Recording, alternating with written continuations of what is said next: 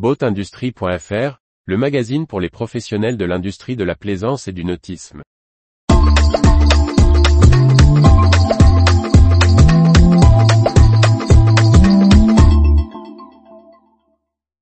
Vie du nautisme, Mercury Marine, Hero, Alva Yacht, Tara, Le Boat. Par Briag Merlet. Ça bouge dans l'industrie nautique. Retour sur les dernières nouvelles des professionnels de la plaisance. Les brèves du 21 avril 2023. Après avoir été présentés dans de nombreux salons et présentés à la presse, les premiers moteurs électriques de Mercury Marine vont arriver sur le marché.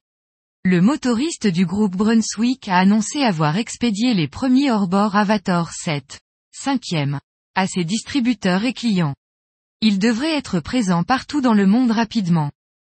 Les premières voiles rigides Hero, conçues initialement par le cabinet VPLP pour des applications sur les navires de commerce, vont équiper un bateau de grande plaisance. Il s'agit d'un catamaran de 90 pieds, l'Ocean Eco 90 H2 d'Alva Yacht. Ce multicoque fonctionnera uniquement à l'aide d'hydrogène et de batteries, alimenté via des panneaux solaires, mais aussi grâce à deux voiles rigides. La fondation Tara a attribué le marché de construction de la Tara Polar Station. Cette nouvelle station dérivante, conçue par Olivier Petit, est prévue pour accueillir 12 à 20 personnes en vue d'étudier le milieu arctique, sera construite par le chantier CMN de Cherbourg. Elle doit être livrée à l'automne 2024. Le spécialiste de la location fluviale Le Boat ouvre le 19 mai 2023 une nouvelle base au Canada.